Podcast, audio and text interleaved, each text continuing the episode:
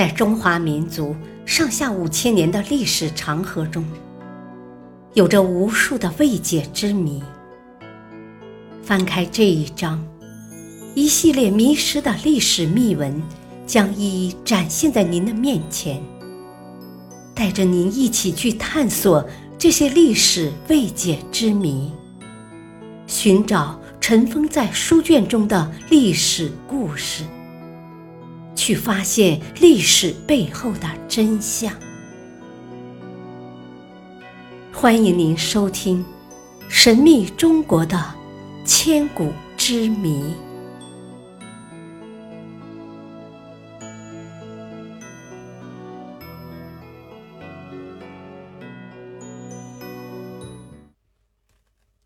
第三章：迷失的历史秘闻。函谷关迷踪。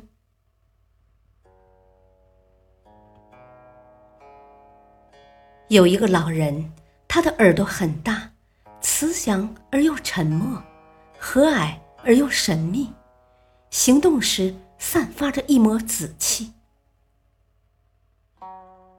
有一天，他骑着一头青牛，离开了一个名叫函谷关的地方。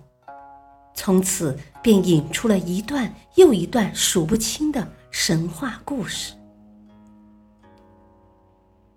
他是谁呢？他就是老子。老子，姓李，名耳，字伯阳，又称老聃，是我国历史上著名的思想家、哲学家。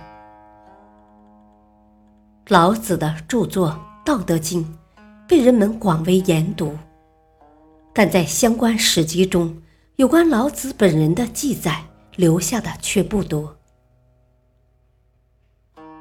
关于老子的身世、老子的姓名、老子的寿命、老子出关、孔子问礼于老子、老子与道家的关系等诸多问题。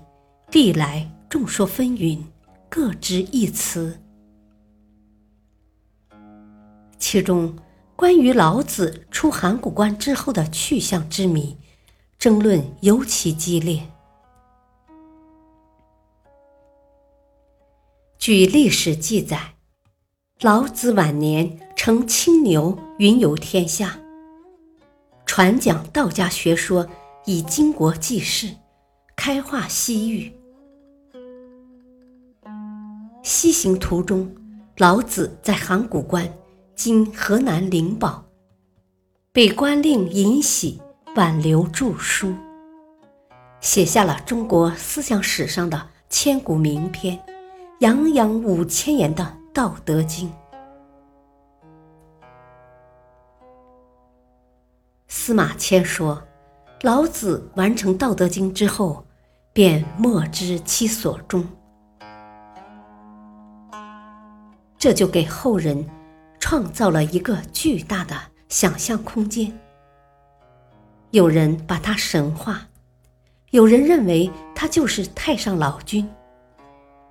有关老子的传说不胜枚举，种种遐想赋予了老子太多的神秘色彩。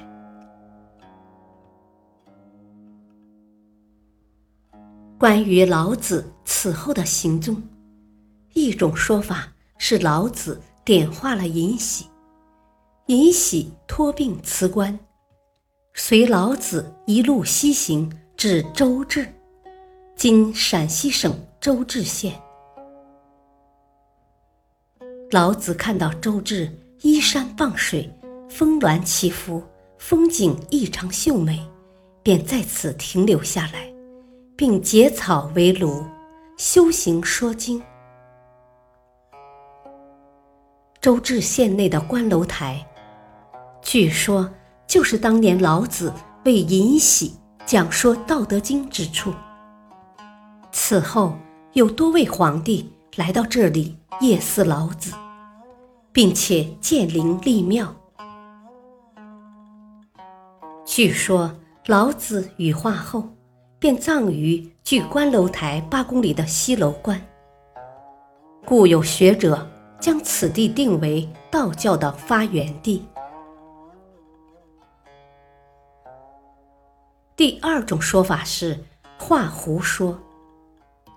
老子出散关，今陕西省宝鸡市西南大散岭上，经流沙奔印度去了。始见《后汉书·湘凯传》，或言老子入夷狄为浮屠。这就是说，老子肩负重大使命，到西边教化胡人。并且后来成了佛，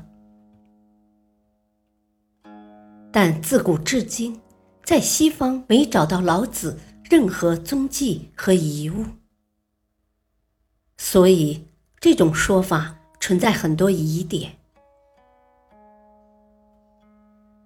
还有人说，晚年的老子在甘肃临洮落教，为当地的老者们教炼丹之法。养生修道，得道后在临洮超然台飞升。老子在临洮得道飞升后，当地人一直在尊奉老子。东汉以来，道教香火在临洮一直很旺盛。如今，仅临洮县城就存有白衣庵。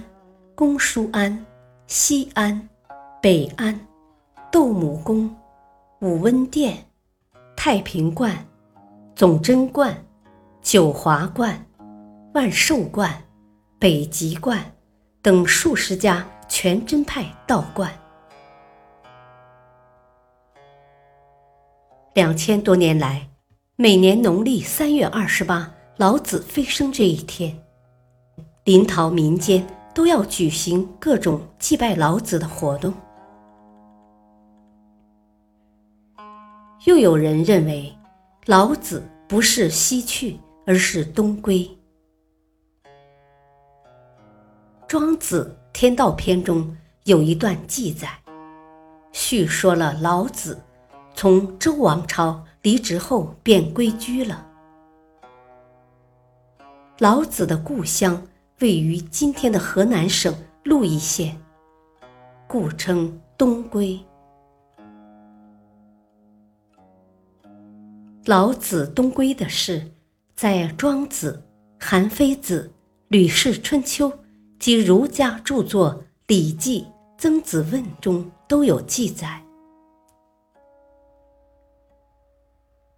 以目前所掌握的史料来看，只有老子。退隐后东归的说法有文献根据，其他的说法还有待学术界提供新证据来断是非。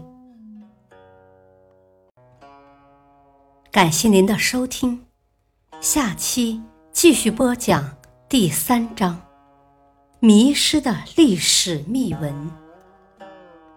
敬请收听，再会。